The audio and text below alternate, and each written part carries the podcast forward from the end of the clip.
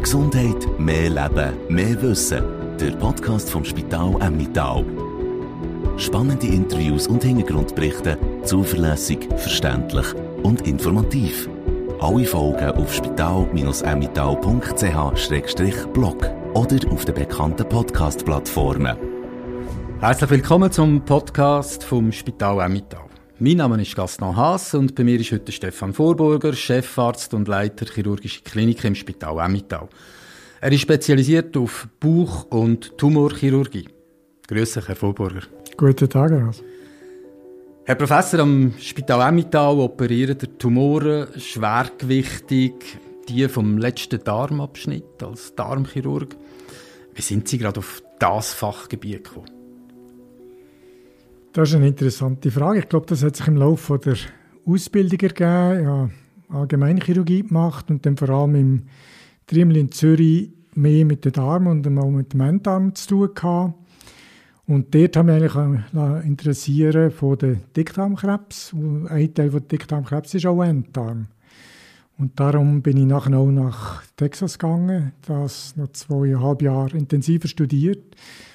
Und als ich zurückgekommen bin, hat sich nachher ergeben, dass man quasi sowohl Genetik als auch ähm, Tumor selber ein bisschen genauer kennt hat. Und dann ist das Gebiet hat sich für mich eigentlich rausgeschaut. Also in den USA ist die Spezialisierung oder hat die stattgefunden? Wie ist das? Ihr seid ja nicht bilingue oder so. Also ich nehme an, wenn man auf Englisch so ein, so ein enges Fachgebiet, wie meistert man das? Seid ihr zuerst in der Sprachschule? Nein, nein, Englisch ist... Äh, war immer sehr nach in der Familie. Und auch äh, mal mit der Familie, mit meinem Vater, der auch schon Arzt mhm. war, sind wir auch schon ein Jahr in Ann Arbor gewesen. Und vielleicht ist das alles auch noch ein bisschen leichter gegangen wegen dem. Mhm. Sprache war nie ein Problem gewesen dort, nein. Stichwort äh, Krebs vom Darm, äh, Darmkrebs. In der Schweiz äh, schätzt man 4'500 rund ja. äh, Menschen bekommen die Diagnose. Hm, wie entsteht eigentlich Darmkrebs? Das ist meistens so, dass ähm, ein paar Zellen sich entscheiden, ein bisschen unabhängig voneinander zu wachsen und dann gibt es die Polypen. Das ist auch ganz wichtig zu wissen, dass man die, darum macht man die Früherkennung mit der Darmspiegelung. Die kann man einfach wegnehmen und dann ist das Problem gelöst. Und die allermeisten Tumore entstehen aus diesen Polypen, allerdings in 5, 10, 15 Jahren. Also das ist etwas, was sehr, sehr langsam entsteht. Und darum, ich kann es nicht genug betonen, wäre schön, wenn man mehr würde Darmspiegelungen machen dann hat auch mehr weniger zu tun. Mhm. Wenn man das nicht macht, die Polypen nicht sieht, dann kann es sein, ungefähr 5%, also jeder 20. sich entartet und aus dem gibt es dann äh, Darm- oder Enddarmkrebs. Mhm. Ähm von diesen 4'500 Menschen, die die Diagnose bekommen, sterben rund hm, 1700, habe ich da äh, recherchiert. Schlussendlich, ja. Schlussendlich. Ja. Ähm, was sind eigentlich die Risikofaktoren, dass man sich so etwas Bösartiges kann einholen kann? Sie haben vorhin gesagt, ein paar Zellen entscheiden sich da ein bisschen anders zu wachen, also ja, ja. genetisch. Ja. Ne? Mhm. Aber Ernährung, andere Krankheiten, was spielen da, was sind die wichtigsten Faktoren? Ich kann vielleicht vorwegnehmen, so die, die man kennt, wo wirklich das Gen verändert ist, wo man Familie weiss, die hat vermehrt Darmkrebs, das ist relativ selten. Mhm. In der Gesamtbevölkerung hat jeder sechste Mann, muss damit rechnen, dass er mal einen Darmkrebs hat, heutzutage im Laufe seines Lebens. Ähm, es gibt sehr grosse Studien, was sind Faktoren machen, habe ich schon gesagt. Natürlich, wenn man einen dicken Bauch hat, mit viel Fett im Bauch, mhm. hat man festgestellt. Äh, in diesem Zusammenhang ist ein gesunder Lebensstil natürlich auch förderlich. Dann hat man den Zusammenhang, wie ihr schon gesagt habt, mit dem Essen. Man hat das Gefühl, ballaststoffreich ist eher eine gute Sache. Ähm, rotes Fleisch, sagt man, sei weniger gut. Das sind alles kleine Faktoren, wahrscheinlich die, die der Summe zusammen ergeben, dass man halt einen Krebs bekommt oder nicht. Es ist sicher auch so, dass wir heutzutage relativ alt werden. Das wäre gerade meine nächste Frage, das Alter ja, als Risikofaktor. Das ist natürlich das Risikofaktor. Mhm. Ab 50 steigt es. Und da ist auch wieder die Darmspiegelung ab 50 empfohlen. Da habe ich jetzt gerade darauf gekommen. Die Koloskopie, die Darmspiegelung, ja. die ihr jetzt erwähnt habt. Äh, ab wann sollte man die machen? Wie häufig sollte man mhm. die machen? Männer, Frauen? Ist das ich denke, der Einfachheit halber sollte man einfach sagen, ab 50, wenn man nicht ein spezielles Risiko hat, also der Brüder oder äh, Vater schon ganz früh mhm. Dickdarmkrebs hatte, dann würde man sagen 50. Sonst würde man sagen 10 Jahre vor dem Auftreten vom Darmkrebs von dem engen Verwandten. Mhm. Also wenn jemand mit 45 Darmkrebs bekommen hat, wäre es gut, man macht mit 35 die erste Spiegelung. Wie häufig nachher hängt ein bisschen darauf an. Wenn man Polypen findet, dann sagt man, je nachdem, was das für einen war, nach drei bis fünf Jahren, wenn man gar nichts findet, was bei den meisten der Fall ist, dann kann man auch zehn Jahre warten. Und der mhm. Grund ist, was ich schon vorher gesagt habe, die wachsen sehr langsam. Darum kann man den Zeitraum von zehn Jahren einhalten. Mhm. Zahlt das eigentlich Krankenkasse? Ja. ja. Also das heißt, ich gehe zum Hausarzt, der überweist mich an einen Gastroenterologen, an einen Spezialist und dort lasse ich mir dann die Darmspiegelung machen. Oder? Ganz genau, ja. Mhm. In Deutschland sind sie sogar schon einen Schritt weiter. Sie verschicken Briefe, verschicken, wo sie Leute, die 50 werden, eingeladen, eine Darmspiegelung zu machen. Ich denke, früher oder später wird das auch bei uns kommen. Es ist mhm. wirklich eine gute Sache. Okay. Ähm, angenommen, bei mir ist jetzt ein Darmkrebs diagnostiziert worden. Mein Hausarzt überweist mich jetzt direkt an das Spital Emmental. Ja. Was erwartet mich da? Also, äh, meistens ist es so, dass entweder ihr mich direkt sind in der Sprechstunde, dann reden wir zuerst mal darüber, was die nächsten Schritte sind. Und das ist meistens das Entscheidende, auch um die Leute ein bisschen zu beruhigen, dass man weiß, wie geht es weiter, auch zu hören, dass man nicht gerade sofort stirbt und durchaus eine Heilung noch möglich ist. Für das braucht es weitere Abklärungen. Also man muss zum Beispiel Computertomographie von der Lunge und vom Bauch machen. Um sehen, Darf ich fragen, warum von der Lunge? Wenn es Ableger gibt, kann das Auto auch mal direkt in die Lunge gehen. Ähm, üblicherweise, da hat ihr genau recht, ist es eher so, dass die Lymphknoten zuerst befallen sind und vor allem die Leber zuerst. Ähm, trotzdem macht man es quasi kürzlich, dass man wie eine Auslegeordnung am Anfang macht. Wo stehen wir? Gibt es schon Ableger? Ja, nein. Wenn es keine Ableger gibt, dann ist man eigentlich schon so weit, dass man nachher im Tumorboard, das sind alle Fachspezialisten, bei euch jetzt am Spital? Jawohl. Mhm. jawohl. Das ist ein, ein Tumorspezialist, also ein Onkolog, das ist ein Magen-Darm-Spezialist, das sind Pathologen, die nachher auch äh, die einzelnen Zellen untersuchen und vielleicht auch die, die bestrahlen. Sitzen alle zusammen und besprechen, was die ideale Vorgehen ist. Und dann wird man sich wieder in der Sprechstunde sehen. Und dann kommen unsere Vorschläge, was wir als nächstes machen würden, wie die mhm. nächsten Schritte aussehen. Mhm. Ja. Ähm, jetzt hat er die Unterscheidung gemacht mit Metastase. Ja, genau. Ohne Metastase. Jawohl. Ich glaube, das weiß man, wenn man Metastase hat, dann wird die ganze Geschichte unter Umständen kompliziert. Äh, kompliziert. So. Jawohl, ja. Ähm, der kann also wird operiert, nehme ich an. Das kommt darauf an, wenn wir von Enddarmkrebs reden, dann gibt es im Prinzip drei therapeutische Möglichkeiten, also wie man kann behandeln kann. Und zwei davon betreffen nur gerade das Lokale. Ja. Ähm, das ist äh, Chirurgie, wie man schon gesagt hat. Und das andere ist, dass man vielleicht vorher eine Bestrahlung macht. Mhm. Und dort ist ja das Hauptbesondere vom Enddarm. Dort macht man vorher noch ein MRI, also zusätzlich zum TT, wird man wissen, wie der Tumor unten aussieht. Und das entscheidet dann eben wieder in dem, in dem Tumorboard, ob man eine Vorbestrahlung empfiehlt, ja oder nein. Mhm. Jetzt gibt es ja auch Darmkrebs ohne Metastase. Jawohl, dann nehmen jawohl. Ihr müsst entschuldigen, ich bin kein Mediziner, ja, dann nehmt ihr ein Stück raus. Jawohl. Ähm, ich werde entlassen, das wächst zusammen wieder. Jawohl. ich da, muss ich da mit Konsequenzen rechnen, zum Beispiel Verdauung, oder mhm. muss ich später mit meiner Ernährung auf gewisse Punkte schauen, oder kann ich einfach wie vorher weiterleben? Ja, das ist auch eine Frage, die sehr, sehr häufig ist. Also ich könnte, wenn ihr unterscheidet Darm, Dickdarmkrebs von Enddarmkrebs. Dickdarmkrebs, da hat man genug Dickdarm, im Grundsätzlichen lebt ihr dann nachher wie vorher, könnt essen nachher wie vorher, genau gleich. Beim Enddarm ist es schon so, je tiefer der Tumor ist, je näher am Verschlussmuskel, desto weniger werdet ihr das Reservoir haben. Also mhm. der Enddarm ist wie ein Reservoir, der geht quasi vom Dickdarm kommt der Stuhl ja. und wird dir gehalten. Ja. Das ist auch der Moment, wo man nachher merkt, oh, jetzt muss ich auf die Toilette. Und nachher äh, kann man den ein bisschen halten, bis man auf die Toilette kann. Und das ist natürlich nicht mehr genau gleich, wenn das Reservoir kleiner wird. Und das ist unweigerlich, wird das kleiner, wenn man den Tumor muss entfernen muss. Ja. Und da ist eine ganz breite Variante da, bis und mit, dass man wirklich am Anfang eine schlechte Lebensqualität hat, häufig auf die Toilette muss. Äh, ganz gleich wird es nicht wie vorher, mhm. kann man ehrlicherweise sagen. Je tiefer der Tumor ist, desto mehr betrifft es nach der Lebensqualität. Mhm. Ja, das ist so. Haben die Betroffenen hier im Spital eine Möglichkeit für eine Beratung? Also wie, ja, wie, wie ja. gehe ich um mit dem, wenn ich jetzt halt so ja. wird müssen weiterleben das ist schon so. Durch das, dass wir quasi im gleichen Team sind, können wir die Leute auch beraten, wie sie am Anfang mit den häufigen Durchfällen zum Beispiel mhm. umgehen können. Äh, wir haben eine spezialisierte Physiotherapie, die dort mithilft. Äh, besonders mit den unangenehmen Gefühlen, man muss auf die Toilette und kann nicht. Das ist etwas sehr Störendes am Anfang. Das ist äh, das grosse Anliegen von der Physiotherapie, dass man es angehen kann. Also, dort werdet ihr nicht allein gelassen, mhm. als Patient. Ja, gewisser mhm. Trost. Ja. Ähm, wenn wir schon in dieser Gegend sind, ja. ähm, es muss ja nicht immer das Allerschlimmste sein mit Krebs, Stichwort Hämorrhoiden.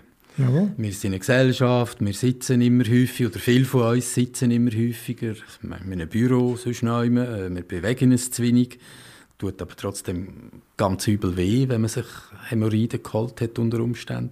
Viele Leute schämen sich, mit dem zum ja. Arzt zu gehen. Das ja. ist peinlich. Ich habe eine kleine Umfrage ja. gemacht bevor unserem Gespräch. Also die meisten sagen, ah, das ist wahnsinnig peinlich. Oder? Ja, über das Weil, redet man sehr ungern. Das sehr ungern. So, ja. Welchen Rat geben Sie äh, Leuten, die das Gefühl haben, sie haben Hämorrhoiden? Das kann ja sonst noch passieren. Also genau wie ihr sagt, wenn Hämorrhoiden fallen, weniger durch Schmerz auf als mehr Blutung oder, äh, oder zum, zum Teil auch Juckreiz. Und ich glaube, das Gespräch mit dem Hausarzt ist das Wichtigste. In dem Moment, wo Blut im Stuhl ist, sind wir auch wieder bei der Darmspiegelung, das ist selbstverständlich. Sehr viele Hämorrhoiden muss man gar nicht gross chirurgisch angehen, das kann der Magen-Darm-Spezialist abklemmen. Was mir ein Anliegen ist, dass wenn wirklich etwas im Enddarm unangenehm auffällt, dass man das wirklich sagt, auch wenn man sich schämt. Wo da kann man wirklich den Leuten helfen. Und mhm. leider gibt es das immer noch. Und das haben wir noch besonders hier momentan häufiger, dass man halt sich nicht dafür haltet, genau wie ihr sagt. Das ist ein peinlich. Ja, und ja. das ist dem Metaller gut, mhm. auf Zähne zu beißen. Mhm. Und dann äh, haben sie vier Jahre zum Beispiel einen Enddarm-Vorfall. Das ist ja quasi Fortschritte vom, von den Hämorrhoiden, wenn man so will. Mhm. Haben so das Gefühl, da kann man sowieso nichts machen, mit dem Hämorrhoiden muss ich jetzt leben. Dabei kann man dort durchaus auch noch 80, 85, 90-Jährige, wenn sie sind, operieren mhm. und die Lebensqualität steigt von einem Moment auf den anderen. Mhm. Also, das, ist, äh, das ist wirklich etwas, was ich öfters sehe und was ich immer schade finde. Und wenn sie dann mal zu uns kommen und uns macht, sagen sie alle das Gleiche. Hätten schon viel früher sollen. Früher sollen ja. machen. Aber ich kann es durchaus nachvollziehen, dass man nicht gerne über das redet, mhm. besonders wenn es nicht so gut geht. Das ist, braucht schon Überwindung, das ist klar. Mhm. Mhm. Ja, da kann man wirklich nur, was der jetzt gerade gesagt hat, äh, den Rot entgegennehmen und mhm. halt vielleicht nochmal auf die Schäbe beißen, zu seinem Hausarzt gehen ja. und wirklich sagen, los, oder schaut das noch einmal an, sitzt gut. Mm. Zurück zur allgemeinen Chirurgie, Herr Vorburger. Mhm. Vor ein paar Jahrzehnten ist das ja recht eine rustikale Angelegenheit oft noch gewesen. Ich sage es jetzt sehr salopp, aufschneiden, mhm. etwas rausnehmen, wieder zunähen und, und hoffen, dass alles gut kommt. Oder? Das ist heute natürlich ja. einiges subtiler ja. und äh, einiges weiterentwickelt. Ich hoffe auch immer noch, dass es gut kommt. Das also ja, das, das bezweifle ich gar nicht. Aber was würdet ihr sagen, was sind die, die wichtigsten Entwicklungen gewesen, sagen wir, in den letzten mhm. 20, 30 Jahren vielleicht? Mhm. Also chirurgisch ist schon das, was ihr angedeutet habt, der Wechsel auf die sogenannte Minimalinvasiv- oder Kameramethode das ist schon sehr ein entscheidender Unterschied. Wenn ich denke, als ich angefangen habe, sind Leute zum Beispiel eben mit, nach Enddarmoperationen seit drei Wochen da gelegen, haben nachher noch drei Monate äh, darunter gelitten, dass sie einen grossen Schnitt hatten. Heutzutage gehen sie im besten Fall nach vier, fünf Tagen heim. Und je nachdem, wie wir es operieren, auch schon einen gehabt, ein Halbprofi im Hockey, ist nach zwei Wochen wieder auf dem Eis gewesen. Das ist schon extreme Unterschied, wo mhm. man dann muss ich sagen, das war wahrscheinlich der grösste Entwicklungsschritt. Mhm. Und man hat natürlich durch das, was mit der Kamera im Bauch ist, sieht man alles viermal grösser. Das hat auch die sogenannte offene Chirurgie entwickelt, wo man plötzlich Sachen gesehen hat, die man vorher nicht so realisiert hat. Und es ist schon so, dass wenn, wenn man das 20 Jahre lang macht, dann werden die Instrumente zur zweiten Hand. Also man spürt es quasi auch über die mhm. Instrumente. Ja. Mhm. Mhm. Und die bildgebenden Verfahren, die spielen ja, selbstverständlich. Sie haben vorhin die Kamera erwähnt, die man braucht. Äh, ganz richtig, das ist natürlich bitte. jetzt äh, 4 oder 8K mittlerweile. Mhm. Wir haben ein 3D-System. Das macht natürlich die, die, Operation sehr viel sicherer und wir haben es ja auch festgestellt, wir haben die Studie selber schon mal gemacht, dass, äh, dass man einfach weniger müde als Chirurg. Ja, also sicherer, schneller, weniger ermüdung. Mhm. Äh, das ist sicher auch Kamera. Technik. 3D-System erwähnt. Ja. Da haben wir gerade so das Gaming jetzt in, wenn ihr da so mit Kamera ja. und so erzählt. Ja. Wie, wie, muss ich mir das vorstellen? 3D-System? Das ist wirklich so 3D mit der Brille fast wie im Kino, einfach mhm. bessere Qualität, mhm. aber es ist genau so. Das, das ist lustig, dass ihr das erwähnt. Wir haben ja 2012 als erste in der Schweiz und europaweit eigentlich mit dem angefangen.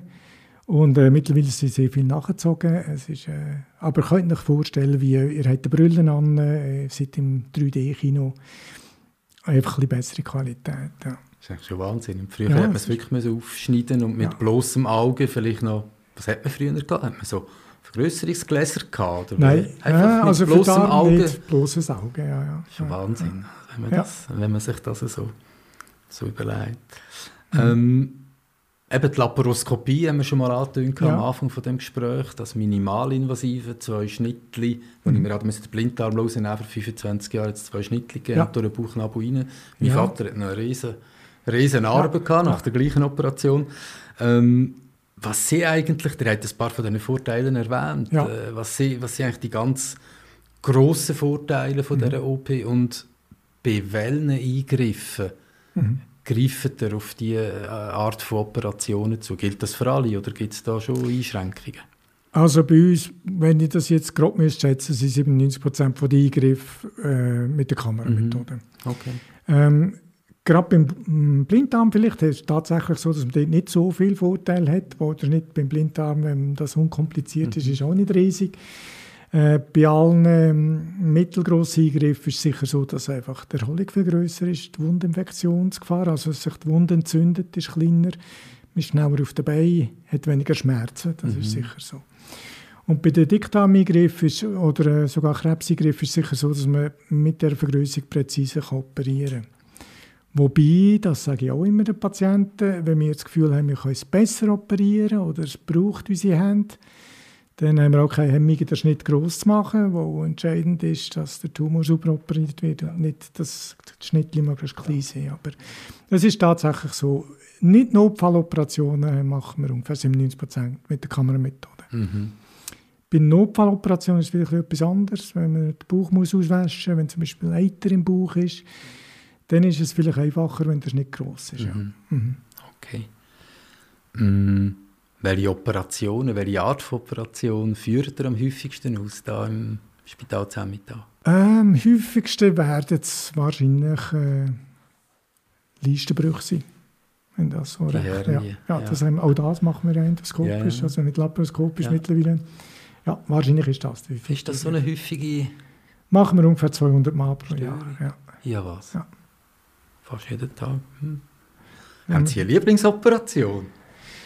Wenn ja, das, das so darf, wenn man das so darf fragen ja, doch, in dem Zusammenhang. Sicher. Also, ähm, sicher sehr eine schöne Operation, sagen wir vom anatomischen her. Interessant äh, ist eine Schilddrüsoperation, mache ich sehr gerne. Auch dort haben wir ja so, so ein bisschen Vorreiterrolle, wo wir es auch mal äh, mit der Kameramethode machen. Wobei üblicherweise machen wir das offen, muss ich sagen. Hm.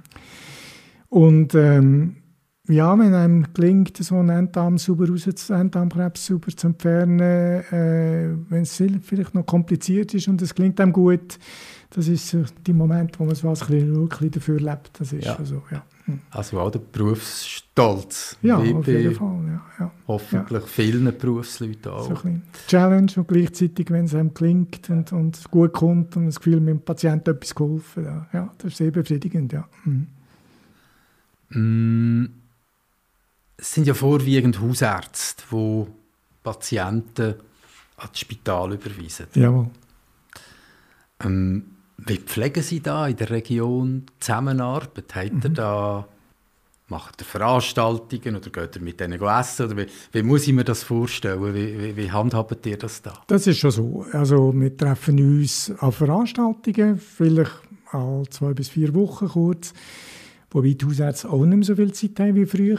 Es war äh, früher so, gewesen, dass die Hausärzte sehr oft Einzelkämpfer waren und froh waren, sich Netzwerke können machen Das ist heutzutage in der Gruppenpraxis wird das nicht mehr so mhm. gesucht.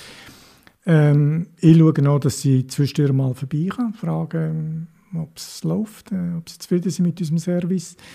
Und was sie sehr gerne machen und was sehr oft auch gut klappt, ist, dass wir einfach direkten Kontakt haben. Also die Leute sagen, jetzt ist der bei mir, ähm, ähm, wie siehst du aus, was sollen wir machen, äh, wärst du einverstanden, dass wir so weitergehen. Also der Austausch finde ich sehr, sehr äh, spannend habe ich sehr gerne, wenn, direkt, wenn wir direkten Kontakt haben. Ja. Mhm. Zum Beispiel machen wir äh, gerade im äh, März vom nächsten Jahr haben wir vor, über Brüche zu reden bei den Hausärzten. Also Listenbrüche, wie ich schon gesagt habe, Bauchwandbrüche, aber auch wenn der Magen in den Brustkorb rutscht, das ist auch eine Form von Bruch, mhm. wir äh, einen halben Nachmittag mit den Hausärzten zusammen über das reden. Mhm. Ja. Stichwort Aus- und Weiterbildung. Ja. ja. Ähm, dass es dann breites Feld. Sie sind Professor, ja. also das heißt, Sie lehren, sie mhm. dozieren. Ähm, sie haben vorhin die Ausbildung, die Weiterbildung mit der Hausärzten erwähnt, mit Sachen Hernie. Jetzt habe ich aber etwas erfahren. Noch. Sie haben gerade kürzlich Helikopterausbildung gemacht. Da sind sie wieder Schüler geworden, quasi etwas ganz Neues äh, wieder, wieder gelernt. Gibt es da irgendwo Parallelen zwischen dem Wissen annehmen, Wissen weitergeben? Mhm. Ist das etwas, wo Ihnen ja, wo Ihnen ja. liegt. Das war eine interessante Erfahrung, das ist zwar auch schon zehn Jahre her, ah. aber, aber äh, das ist tatsächlich so. Also wenn man halt 30 Jahre in seinem Fach ist und die Jungen ausbildet, dann hat man das Gefühl, zum Teil, wie können die das machen? Das ist doch selbstverständlich. Und plötzlich bin auch ich wieder Schüler gewesen und ich habe gemerkt, bei meinem Flight Instructor, der langt sich den Kopf und fragt, wie kann er das machen? Mhm. Und das war wirklich ähm, eine sehr gute Erfahrung für mich. Erstens, ähm, dass man es versucht, didaktisch zu strukturieren. Und das Zweite, dass man das Verständnis hat, dass wenn jemand frisch kommt, dass, äh, dass er die 30 Jahre Erfahrung einfach nicht hat und das, was uns selbstverständlich ist, zum Teil nicht selbstverständlich ist. Von dem her ist das ein wirklich äh, äh, interessanter Einblick gewesen, wo ich vorher gar nicht damit gerechnet habe, sondern ich habe so ein bisschen die Challenge vom Helikopterflügen gesucht natürlich.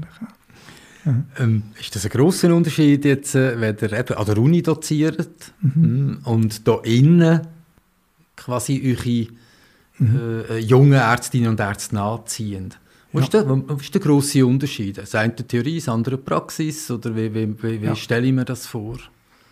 Das ist nicht mehr wie früher, wo man vor einem grossen Plenum geredet hat und äh, eine enge Beziehung hatte zu den Studenten, sondern heutzutage ist es schon so, dass man, äh, es gibt auch schon Podcasts, wo mhm. man vorher abgibt. Man, ein bisschen böse gesagt, äh, lässt seine Ideals vor, versucht natürlich äh, ein bisschen persönlich zu sein, aber das ist schwierig. Und das ist ganz etwas anderes im Haus, wenn man die eigenen Leute ausbilden kann. Idealerweise versucht dann auch ähm, einen sogenannten Chefassistent zu machen, wo man zusammen sechs Wochen ganz eng Patienten betreut, operiert, nachbetreut, äh, alle Komplikationen und Probleme bespricht. Das ist ganz etwas anderes. Da kann man wirklich sich eingeben, da kann man auch so ein bisschen äh, versuchen, die eigenen humanitären Gedanken einzubringen. Ähm, ich kann auch Detail schauen, kann schauen, wie er Fortschritt macht in sechs Wochen. Das ist ganz etwas anderes. Mhm. Und das ist sehr, sehr viel befriedigender. Und das mache ich sehr gerne. Aber mhm. die meisten, die hier im Spital sind, machen das sehr gerne. Wir verwenden ein viel Zeit für die Weiterbildung für die Jungen. Und äh, ja, geht auch etwas zurück. Das ist schon so. Bleiben sie nicht auch erhalten, die Jungen, die ihr da ausbildet? Oder ja. schwirren die ab an ein grosses äh, Spital, an ein Unispital auf Bern, auf Basel, auf Zürich, was weiß ich, ins Ausland? Das ist ähm, eigentlich so ein bisschen die Idee, dass, sie, äh, dass man das Fundament gibt, zuerst mal den Jungen, und dass sie nachher weitergehen. Wir haben auch so eine Ahnengalerie bei uns im, im Gang, wo alle Jungen gezeichnet sind. Und das ist natürlich witzig, zu hören, wenn sie irgendwo sind, wo mhm. sie jetzt ankommen, was machen sie jetzt. Es gibt ein paar Ausgewählte, wo man sie gerne wieder als Oberärztin zurücknehmen. Ähm, ja, da lernt man schon sehr gute Leute kennen. Also es gibt wirklich tolle junge Leute, die, die etwas drauf haben. Mhm. Ja. Mhm. Also jetzt werden die da super ausgebildet, gehen raus, ja. machen ihre Karriere in den nächsten 20, 30 Jahren. Ich habe sie vorhin gefragt, was sind die Errungenschaften von den letzten 20, 30 Jahren. Ja. Was meint ihr, wo geht vor allem Chirurgie an mhm. in den nächsten 20, 30 Jahren? So als Laie liest man so, ja, Roboter äh, werden mhm. uns mal operieren. Mhm. Kommt das so weit? Uh. Also, was Sie sicher denken, in der Medizin generell, äh, was komplett unterschätzt wird, ist das die sogenannte Artificial Intelligence. Also, wo der Computer Diagnose kann stellen ähm, das wird wahrscheinlich zuerst in allen Berufen kommen, die nicht händisch sind, also wo man nicht muss berühren muss. Das die Chirurgie ist da wahrscheinlich weit hinten. Das kommt sicher zuerst dort, wo alle Daten schon digital sind. Ich denke, Röntgenbilder oder äh, das EKG, das ist alles schon digital. Das gibt heute schon Programme, die besser sind als Spezialisten zum Teil. Ähm, das wird ganz sicher Einzug nehmen. Wie schnell, ist schwierig zu sagen. Ich denke, in den nächsten 10, 15 Jahren wird das kommen. Aber äh, genau kann ich auch nicht weiter voraussagen. Äh, Roboter ist immer ein Thema. Äh, was heutzutage mit Robotern operiert wird, kann auch ein erfahrener Chirurg, ich rede von den Chirurgen, der minimalinvasiv sehr gut ausgebildet ist, gleich gut machen. Also der Roboter gibt da sicher keinen Vorteil. Mhm. Ähm, der Mensch ist sehr variabel, ist, äh, die meisten Organe im Gegensatz zu Knochen sind flexibel. Da ist sicher ein enormer Anspruch an Computer und ähm, Berechnungen. Von dem her denke ich, der kommt es am spätesten. Mhm. Also euch braucht es noch ein paar Jahrzehnte. Ich habe mal eine Radiologin gefragt, ob es das noch braucht, weil ja. heute eben die Software schon so unfassbar gut ist mhm. in der mhm. Interpretation von diesen Bildern, die ja. Auflösungen so ja. wahnsinnig viel besser sind als noch vor 15 Jahren. Was hat sie gesagt? Äh, sie hat gesagt, selbstverständlich braucht es Radiologinnen und Radiologen in 20, 30 Jahren. Äh, aber äh, ich glaube, wie Sie es jetzt gerade gesagt haben, bei gewissen, bei gewissen Bereichen, wo man nicht muss äh, selber Hand anlegen muss, mhm. ist das sicher etwas, mhm. wo, wo wird äh, die Medizin extrem verändern in den nächsten Jahrzehnten. Ja. Also ich Und am Schluss braucht es ja. gleich noch einen Mensch, der ja. die endgültige Entscheidung fällt. Aber ich glaube, so die Hunderte von Bildern durchschauen, das kann halt eine ein Software unterdessen fast so gut wie ein Mensch. Die Entscheidung am Schluss das, das ist wahnsinnig schwierig. Ich würde nie so weit gehen, sagen, uns braucht es in 30 Jahren noch. Äh, es gibt ja auch noch andere Entwicklungen. Es gibt ja um therapeutische Entwicklungen, medikamentös. Ich denke gerade schon, wenn man die Dickdarmspiegelung konsequent macht, mhm. haben wir weniger zu tun, hoffentlich. Mhm. Ähm, es wird plötzlich medikamentöse Therapien geben. Äh, vielleicht gibt es auch gentechnisch neue Methoden. Ich denke, wenn schon, wird der Chirurg abgelöst vielleicht weniger vom Computer. Aber mhm. was ihr sagt, dass der Mensch braucht für äh, das gegenseitige Verstehen, äh, zu erklären, das wird wahrscheinlich, oder stellen wir vor, wird nie ein Computer können ersetzen mhm. ja. Mm, Herr Vorburger, was wären Sie geworden, wenn Sie nicht Medizin studiert hätten? Haben Sie einen Buben oder einen Traum gehabt am Gymnasium, was Sie unbedingt mal machen wollten? Oder noch früher, ja. Also ich weiss, wir sind mit sieben nach Baden gezügelt. Schon dann habe ich gewusst, ich will Medizin machen. Von dem her ähm, äh, wirklich etwas anderes. Natürlich war Fliegen so ein bisschen äh, ja, eine Passion, gewesen, die ich früher gerne hätte gemacht mhm. und er, er jetzt kann leisten auch. Mhm. Ähm, wie jeder junge Bub war Astronaut natürlich etwas, mhm. gewesen, eine Challenge war. Mhm ähm, in dem Gymnasium noch kurzfristig mal überlegt, Kunsthistorik, oder vor allem ja, Kunsthistorik zu machen. Aber äh, ja, alles überlagernd ist immer Medizin. Medizin ja, ja. Und immer auch schon Chirurgie. Also wenn ist denn der Entscheid äh, gefallen, jetzt in die Richtung zu gehen? Der ist während dem Studium gefallen, wo mhm. ich das Gefühl hatte, Medizin ist ein bisschen weniger direkt am Heilen beteiligt als, als der Chirurg wo direkter kann, fokussierter kann, direkt heilen. Und das ist natürlich schon begeisternd. Mhm. Ja. Mhm. Dann haben Sie gesagt, das Fliegen, eben, Helikopter haben ja. wir gehört. Äh, wie finden Sie Ausgleich sonst nach der Arbeit? Neben der Familie sowieso. Familie, ja. Ja, Familien ist der grosse Halt, mhm. das ist mhm. klar. Äh, Freude an den, an den Jungen, wobei mhm. die sind jetzt auch schon über 20. Aber äh, mit denen zusammen etwas machen, wenn das mal Gamen ist, ist das auch gut. Sagen Sie, was spielen Sie zusammen? Ähm, gut, dass äh, Dota ist, Dota 2 ist eines der bekannteren Okay. Games. Ja. Haben wir zusammen zum Beispiel wie die Weltmeisterschaft im Fußball, haben wir die Weltmeisterschaft in Dota geschaut und Ah. über das geredet. Ja. Und die 45 Millionen Preisgeld angeschaut. Aber ähm, äh, Sport ist natürlich auch so, Windsurfen, sehr gerne ja, draussen sein. Ja. Mhm. Joggen dort nicht. Da in dieser wunderbaren Umgebung da. Ja, viel Sport gemacht, aber Joggen hat mich nie, Nie so. genommen. Nein, Mhm. äh, für, für das Rennen muss ich einen Grund haben. Mhm. Ah, super. Was würdet ihr sagen, die drei wichtigsten Regeln zum gesund bleiben? Ich glaube, schauen, dass man etwas macht, wo man einem zufrieden, zufriedenstellt. Ähm, schauen, dass man sozial so ist, dass man nicht viel Feind, nicht viel äh, Gegner hat, also wo einem ruhig schlafen ähm, Ich hätte jetzt gesagt, zwischendurch auch etwas für sich selber machen, dass man sich dass man zufrieden ist. Ja, Mhm. Sich Mhm. etwas gut tut. ja genau. Ja. Herr Vorburger, zum Abschluss hätte ich noch so ein, eine Art ein kleines Mini-Quiz. Sie müssten ganz spontan, ganz spontan antworten. Dies oder das, das oder das. Also ja oder nein? Nein, Sie, können, Sie haben jeweils eine Ja, Auswahl. okay, gut. Ja. Bach oder Mozart? Bach, Beatles oder Led Zeppelin? Led Zeppelin. Wein oder Bier? Mm, Weder noch. Weder noch. Ah, Nein. Berg oder Meer? mehr Das Meer. Und der Fisch oder Fleisch? Fleisch, immer. Gern Fleisch. Voilà, dann wünsche ich euch äh, schöne Abende noch mit dem Bach und der Led Zeppelin, je nach Lust und Laune. Danke viel, viel mal, dass ihr heute bei uns seid. Danke ebenfalls. Gute Zeit, Herr Vorborger. Merci Okay. vielmals. Mehr Gesundheit, mehr Leben, mehr Wissen. Der Podcast vom Spital Emmittal. Alle Folgen auf spital-emmittal.ch-blog.